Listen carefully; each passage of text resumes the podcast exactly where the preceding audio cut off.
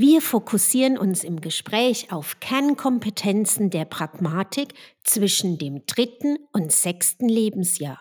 Du erfährst, zu welchem Zeitpunkt dein Kind nonverbale Signale deuten kann und wann es beginnt, sprachlich zu verhandeln und schlüssige Argumentationsketten aufzubauen. Logopädie kompakt. Der Familienpodcast von Ups.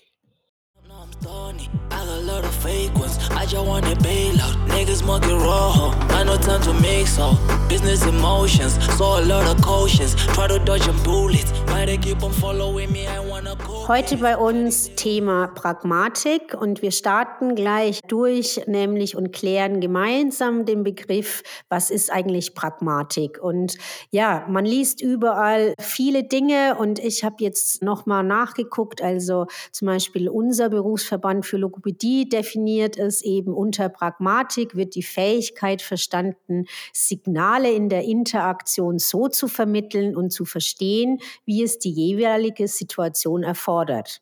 Also hört sich sehr spannend an und ich denke, ja, wir würden gern dazu beitragen, dass ihr es noch versteht, was genau damit gemeint ist. Also ich denke, Manche von euch wissen schon vielleicht mehr dazu, manche weniger. Bei uns de facto geht es heute darum, zu schauen, wie verstehen Kinder Gestik und Mimik, wann äh, lernen sie eben in ihrer Entwicklung auch zu unterscheiden zwischen das kenne ich, das ist mir noch nicht klar, warum machen wir das eigentlich, warum reagiert Mama so, warum muss ich abwarten, bis sie fertig gesprochen hat. Also das wären unsere Inhalte. Hast du noch was zu ergänzen, Blanca? Ja, ich finde das einen ganz spannenden Bereich, die Pragmatik. Es klingt erstmal so ein bisschen schwammig oder man weiß nicht so genau, wo man ansetzen soll, aber es geht ja darum, so wann sagt man eigentlich was? Ne? Also wie verwendet man Sprache, um auch gewisse Sachen auszudrücken oder gewisse Reaktionen auszulösen bei dem Zuhörer. Und das ist ja eine ganz komplexe äh, Sache für die Kinder zu verstehen, wann bin ich dran, wann ist der andere dran und wie sage ich was am besten, um zum Beispiel das zu kriegen, was ich möchte. Das kennen wir bestimmt auch alle ganz gut aus dem Alltag. Genau, und auch, also was auch zu Pragmatik gehören würde, wäre das auch zu lernen, wie kläre ich Missverständnisse auf. Also ich merke, der andere versteht mich nicht und was muss ich dazu beitragen, dass der andere merkt, ich verstehe dich nicht und ohne, dass er aber wie genervt ist oder frustriert ist. Also das würde auch zu Pragmatik gehören. Und ja, wir würden heute starten, uns genauer zu unterhalten über das Starten so ab drei, was eigentlich können dreijährige Kinder im Hinblick auf Pragmatik. Und da, ja, würde ich sagen, Blanca startet doch so mit dem ersten Punkt, den wir uns so überlegt haben. Ja, natürlich, was ganz wichtig ist, um Hilfe zu bitten. Also die Kinder kommen nicht auf die Schaukel drauf oder wollen irgendwas vom Regal haben, wo sie noch nicht drankommen. Dann müssen sie sich überlegen, wie kriege ich das denn jetzt? Dass sie überlegen, wie frage ich denn danach? Und kennen wir bestimmt alle unser stetiger Wunsch, das Zauberwort zu hören. Also Torvi und ich, wir ähm, wir üben das tagtäglich mehrmals und sie ist schon mittlerweile auch drauf getrimmt, wenn ich sage, na, was ist das Zauberwort? Dass sie sagt, ja, bitte. Also sie hat das schon kapiert und das ist so eine von diesen pragmatischen Regeln, dass wenn man etwas haben möchte, dass man nicht einfach nur sagt, gib mir das, sondern dass man sagt, bitte, Gut, sie ist ein bisschen klein jetzt zu unterscheiden zwischen ich will und ich möchte, aber das was, was wir mit Ragnar immer wieder machen, so, dass also klar ist, frag nochmal richtig. Ne? Also ich möchte bitte das Brot haben. Ja, und äh, da bieten sich ja auch viele Möglichkeiten im Alltag, das mit den Kindern einzuüben. Wie sieht das bei euch aus? Also wir üben da auch rege und bei uns kommt da manchmal das Schweizer Element dazwischen, weil also wir sagen auch, kann ich bitte oder ich möchte. Und für Noah ist das aber immer sehr strange, weil hier sagt man ganz oft, kann ich Milch. Also ah. das ist hier äh, eben, oder kann ich Brot? Und also das ist dann für ihn halt sehr äh, komisch, weil wie gesagt im Kindergarten das eigentlich okay ist und da wird auch drauf reagiert. Und hier aber wir sagen, nee, also das geht für uns halt gar nicht. Und er dann, also wir gar nicht mehr metasprachlich sagen müssen, okay, das geht gar nicht, sondern wir ihn irritiert anschauen, weil das ist nämlich auch was, nämlich nonverbal ist auch ein wichtiger Aspekt in eben äh, Pragmatik. Wir dann ihn anschauen und so ein bisschen die Stirn runzeln und er dann merkt, okay, ja, nee, also das passt hier nicht. Und ja, ich denke, das sind an dem Beispiel viele Elemente auch drin, dass Pragmatik auch einen kulturellen Aspekt auch hat. Man Konventionen in der Gesellschaft hat, wo man die Kinder wie lernen muss, was gehört sich denn? Also wie stelle ich Fragen?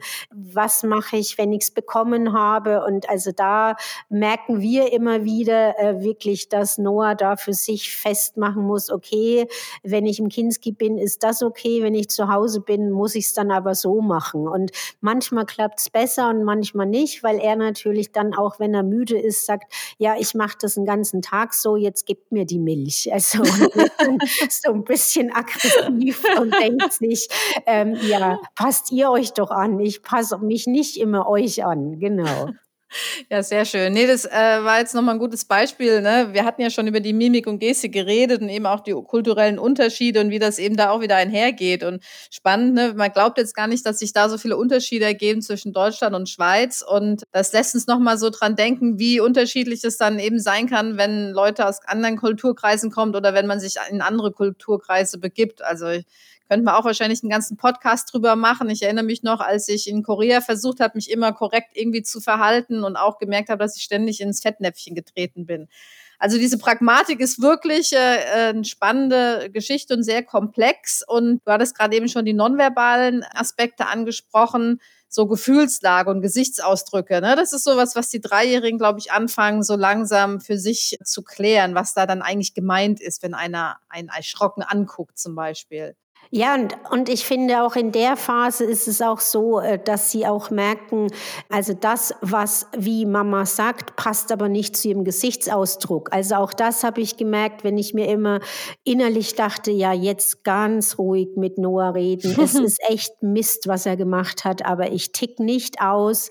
Ähm, aber das Gesicht hat halt nicht zu der Prosodie gepasst. Und er dann auch wie meinte, Mama, ich sehe, dass du sauer bist. Also das ist auch noch sowas, wo man wirklich nicht unterschätzen darf, dass genau wie Blanca sagt, die Kinder eigentlich sehr sensibel sind und auch, ja, je nachdem auch wie gut sie einen kennen, auch dann merken, Prosodie passt nicht zu der Gestik und nicht zu der Mimik. Also oder auch teilweise so Beispiele mit Autofahren und man merkt dann, okay, man findet es nicht mehr so lässig, was der vor einem macht. Eben auch da, also Kinder recht spannendes finden, wie geht man jetzt damit um mit seinem Frust, dass der vor einem nicht so toll fährt. Also da auch noch mal Prosodie und äh, gleichzeitig äh, Gesichtsausdruck passen bei mir da auch immer nicht zusammen.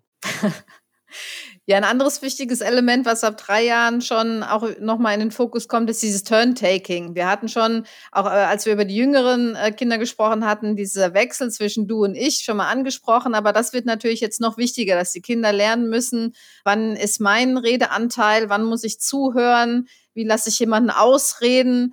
Und das finde ich gerade momentan, wo wir ganz viele Videochats machen mit den Großeltern, auch gar nicht so einfach für die Kinder, da wirklich die Zeichen zu lesen. Mhm.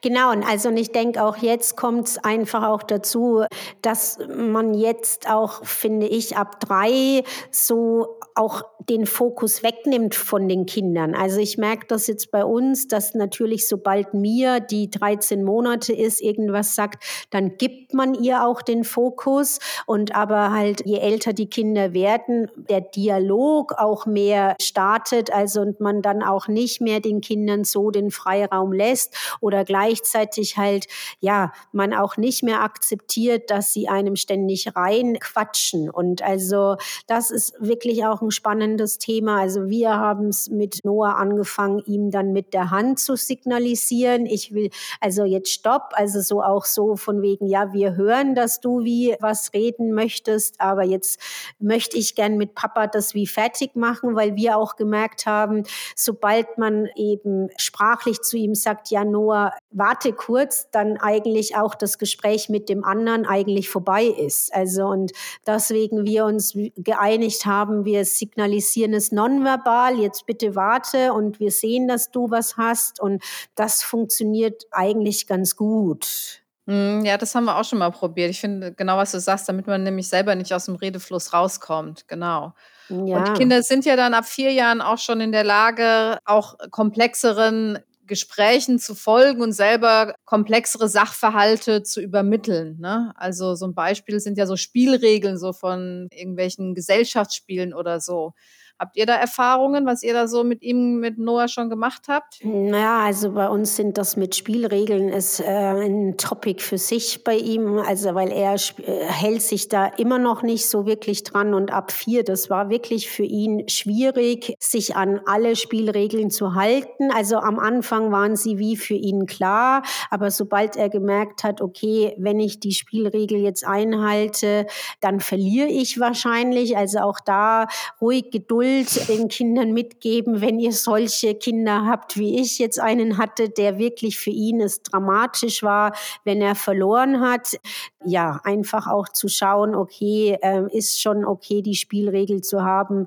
Du würfelst, ich würfle und also wir teilweise sogar jetzt noch, er ist fünfeinhalb, dann im Spiel nochmal über Spielregeln diskutieren und dann teilweise auch Erweiterungen der Spielregeln einbauen. Also ich finde, das das ist äh, was. Und äh, ja, aber ich denke schon auch er dann wirklich kreativ gefordert ist. Auch das hat er auch gut schon ab vier gemacht, dann eigentlich den Sachverhalt schon ja zu erkennen. Okay, wenn wir jetzt Hardline die Regeln einhalten, dann verliere ich wahrscheinlich. Und das fand ich schon eine tolle, eigentlich pragmatische Leistung zu erkennen, wenn wir das jetzt einhalten. Und dann nämlich genau der nächste Punkt eigentlich, den Vierjährige sehr gut können, ist es nämlich dann auch jetzt längere Konversationen, auch teilweise Diskussionen mit einem zu führen, Topics selber in den ins Gespräch einzubringen und das Gespräch eigentlich voranzutreiben. Also das passiert mit den Dreijährigen natürlich noch nicht so,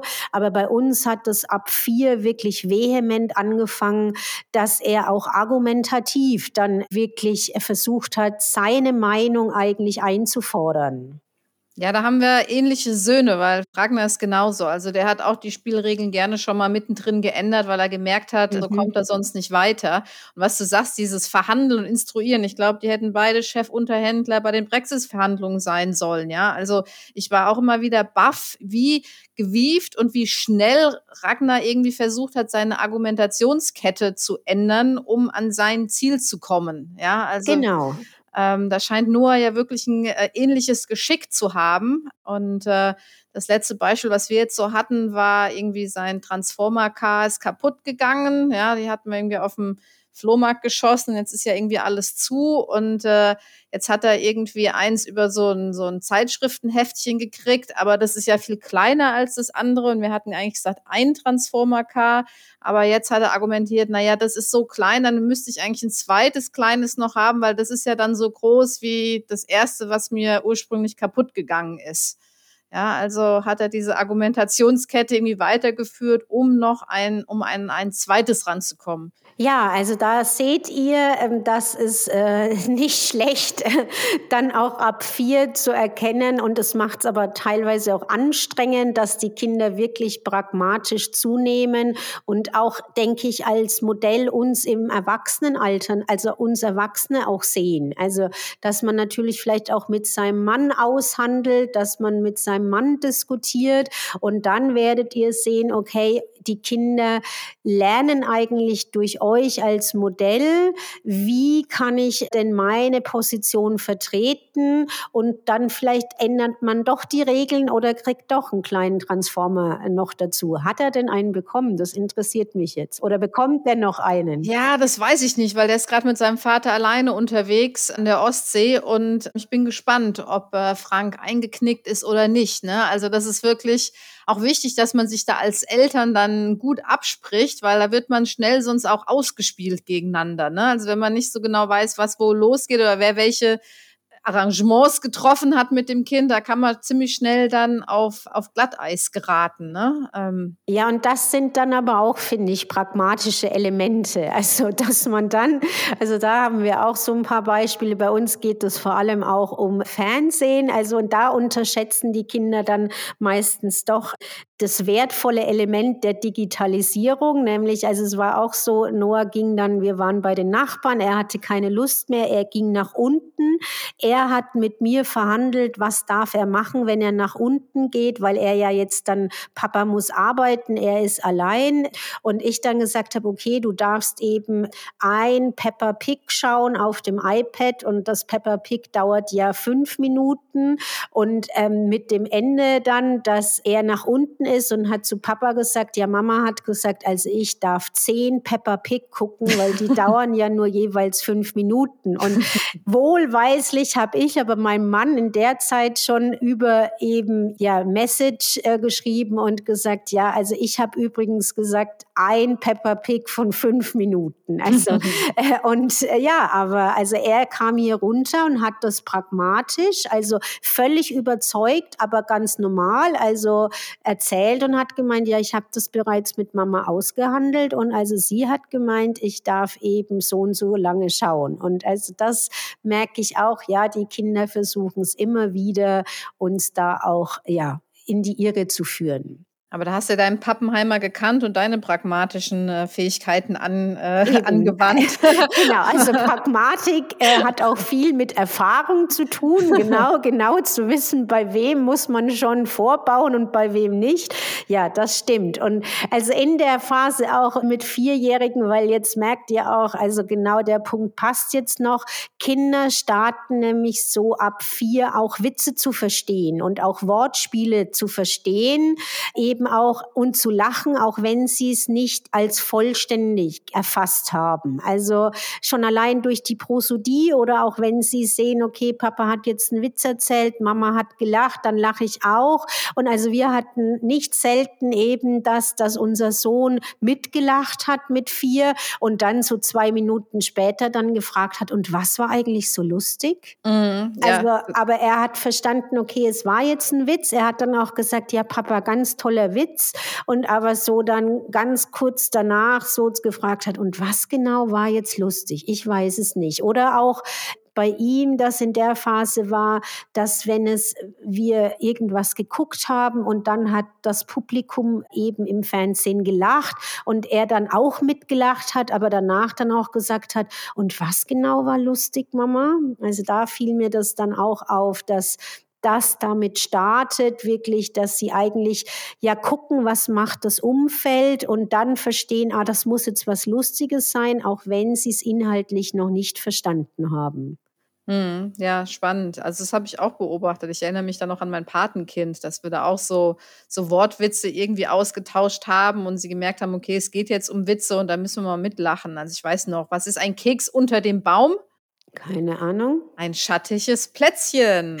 Oh, siehst du mal. Und, und, das hat dann mein Patenkind immer und immer wieder erzählt und wollte dann, hat dann auch immer wieder die gleiche Reaktion so erwartet, ne, dass man eben irgendwie lacht. Also sie hat wirklich, wie du sagst, halt so diese, diese Rahmensituation irgendwie geübt, ohne jetzt wirklich den Inhalt von dem Witz zu verstehen.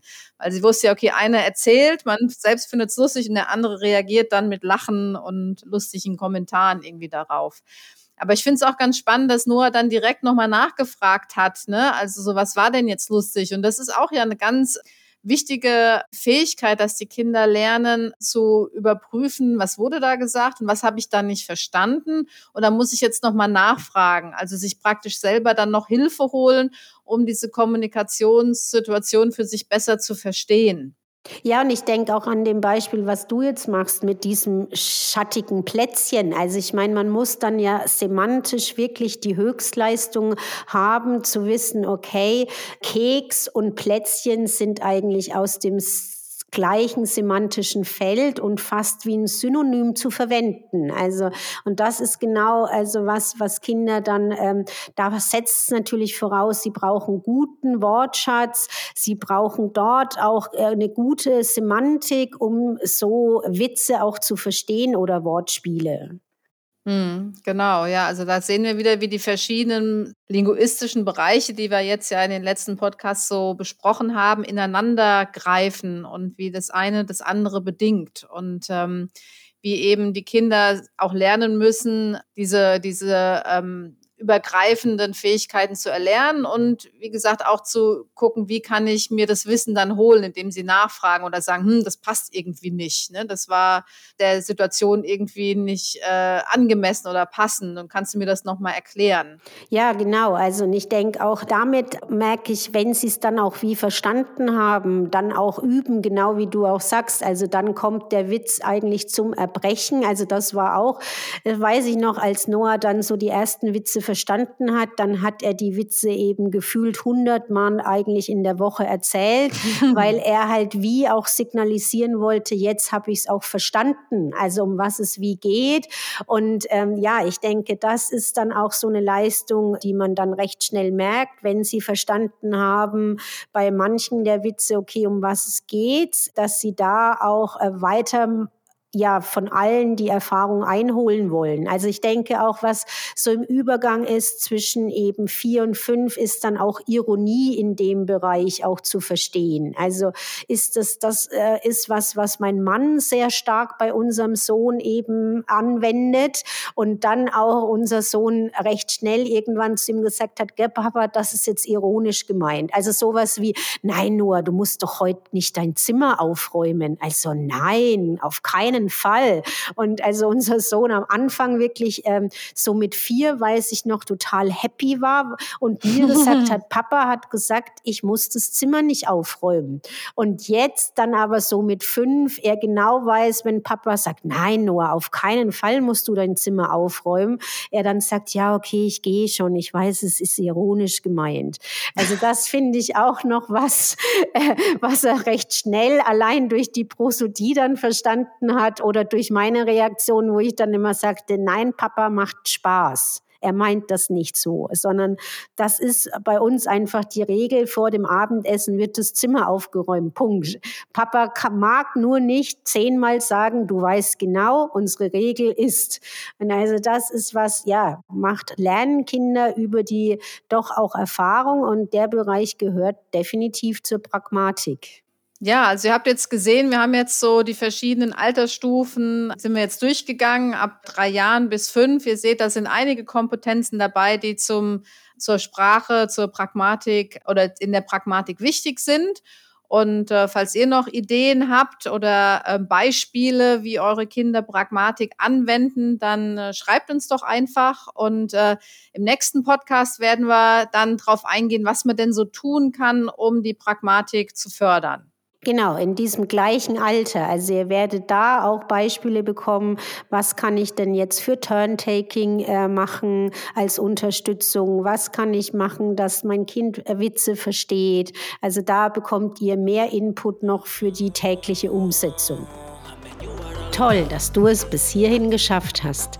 Wenn du noch Anregungen oder Themenvorschläge hast oder möchtest, dass wir auf deine speziellen Fragen im Podcast eingehen, schreibe uns gern eine E-Mail an podcast.sprachtherapie-online.com. Und wenn du denkst, der Podcast könnte auch für deine Freunde oder andere Bekannte relevant sein, dann teile ihn doch bitte mit jemandem in deinem Freundeskreis über die Teilen-Funktion in deinem Podcast-Player.